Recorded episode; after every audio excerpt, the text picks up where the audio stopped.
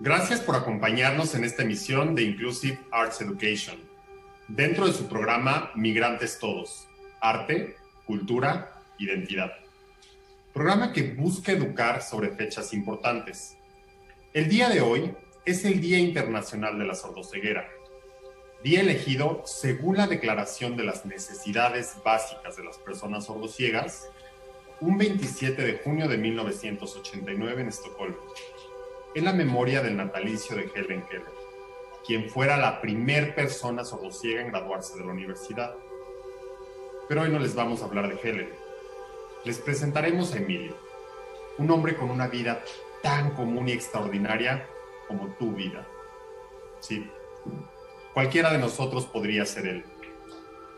Antes de iniciar, nos gustaría que nos detuviéramos a pensar lo siguiente nadie está exento de vivir con alguna discapacidad.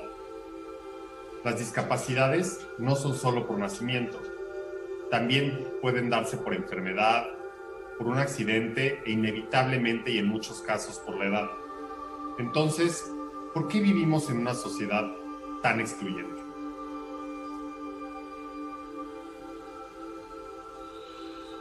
Mi nombre es Emilio, Emilio Acecas cualquier sujeto, como tú. Da igual decirte mis apellidos, porque hoy me presento como tu reflejo. Voy a contarte brevemente mi historia, porque breve, muy breve es la vida. Nací hace 37 años. Nací en una buena familia. Tuve suerte. Algunos no la tienen, y crecer con discapacidad en una familia sin suerte puede ser un infierno. Crecí normal, o como se espera que se sea normal, hasta que mi madre comenzó a notar que yo no respondía ágilmente cuando ella me hablaba. Así que como buena madre, me llevó al médico. Su hijo ha nacido con el síndrome de Usher. Tiene por ahora pérdida auditiva progresiva y eventualmente empezará a perder también la vista. En fin, no hablaré más del síndrome porque ustedes pueden hacer una búsqueda más detallada. Hablaré de cómo mi madre decidió nombrar como viento y arena a las dos condiciones que me acompañarían el resto del vida. Sordera y ceguera. Sordera era algo así como una mujer sutil, silenciosa y siempre presente. Podía sentirla en la punta de mi nariz, respirarla y saborearla cuando cambiaba el clima. Y siempre repetía en mi mente.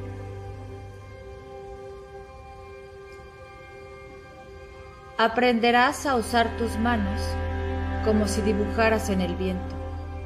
Y esos trazos silenciosos serán tu voz. Tendrás que trabajar la claridad de tu pensamiento. La lengua de señas es corta de vocabulario, pero grande en expresión tu rostro y tu cuerpo danzarán con tus palabras. Se le olvidó decirme que la frustración me acompañaría siempre y que sentiría la ira como una constante en mi interior. Al mundo no le interesa aprender lengua de señas. Los oyentes no se preocupan ni ocupan por entenderme. Pero sí, esperan que yo aprenda a leer sus labios, que aprenda a oralizarme, aunque yo no pueda escuchar mi propia voz en el exterior. Ceguera, en cambio, era más sutil. Sentía cómo recorría mi piel, como la arena en el mar. Ceguera me hablaba lento, me hablaba desde las plantas de mis pies y me hacía cosquillas hasta la punta de mi cabello. A Ceguera le gustaba jugar.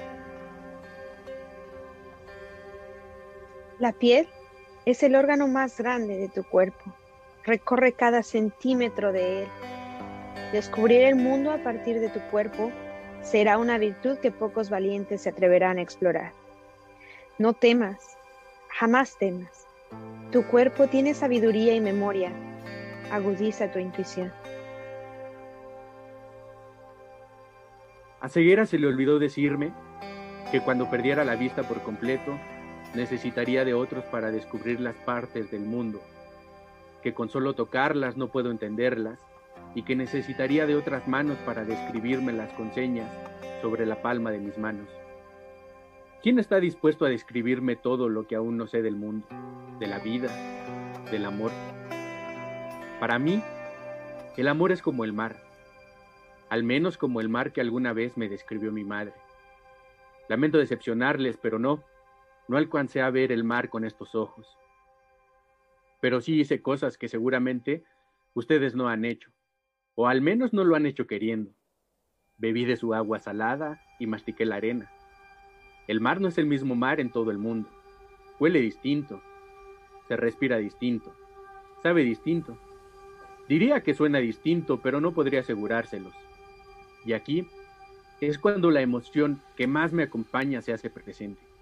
Este jodido miedo de lo que no puedo ver ni oír. Ese miedo de lo que imagino. Nada nuevo hay bajo el sol. Todo está dicho. Todo está escrito. Te reinventas a ti mismo para darte algo que hacer. Eres como el mar, inmenso, asombroso y tenebroso. Que el mundo no te compadezca. Tus preguntas son las mismas que en la mente de los otros. Tus preguntas son las preguntas del universo. Nada nuevo para aquel que teniendo ojos no ve, que pudiendo oír no escucha. Nada que ver aquí tampoco. Que soy un ser humano como tú, igual de diferente que tú. Nada nuevo que ver aquí, nada raro, nada extraño.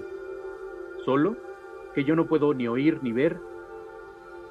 Y eso no debiera hacerte tratarme de manera distinta, que tu consideración lastimosa me ofende, que yo no quiero que me mires con pena, yo quiero que me mires con respeto.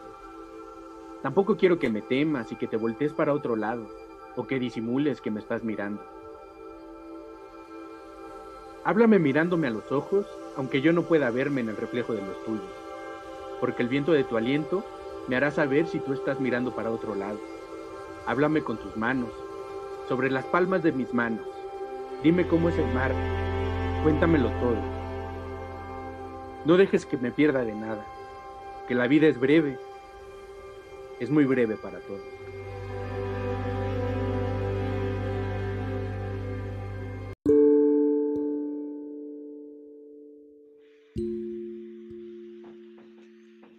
Si muero, que me pongan desnudo, desnudo junto al mar. Serán las aguas grises mi escudo y no habrá que luchar. Si muero, que me dejen a solas, el mar es mi jardín. No puede quien amaba las olas desear otro fin. Oiré la melodía del viento, la misteriosa voz. Será por fin vencido el momento, que ciega como os, que ciega pesadumbres y cuando la noche empiece a arder, soñando, sollozando, cantando, yo volveré a nacer. Nuestra lectura dramatizada del día de hoy busca visibilizar a las personas sordociegas y hacer el ejercicio por incluir a las personas sordas. La sordoceguera es una combinación de la disminución visual y la disminución auditiva, que se debe reconocer como una discapacidad o condición única, en donde la persona presenta una limitación total o parcial de sus sentidos de la distancia, visión y audición. Es de suma importancia que las personas sordociegas desarrollen un sistema de comunicación. Privarlas de comunicación es privarlas del mundo. Les invitamos a aprender lengua de señas y braille y así disminuir la brecha de comunicación que existe entre las personas con discapacidad y sin discapacidad. Gracias por acompañarnos. Esta fue una producción de Inclusive Arts Education. Agradecemos su apoyo compartiendo nuestro trabajo, así como comentarios y muchos likes. Hasta la próxima.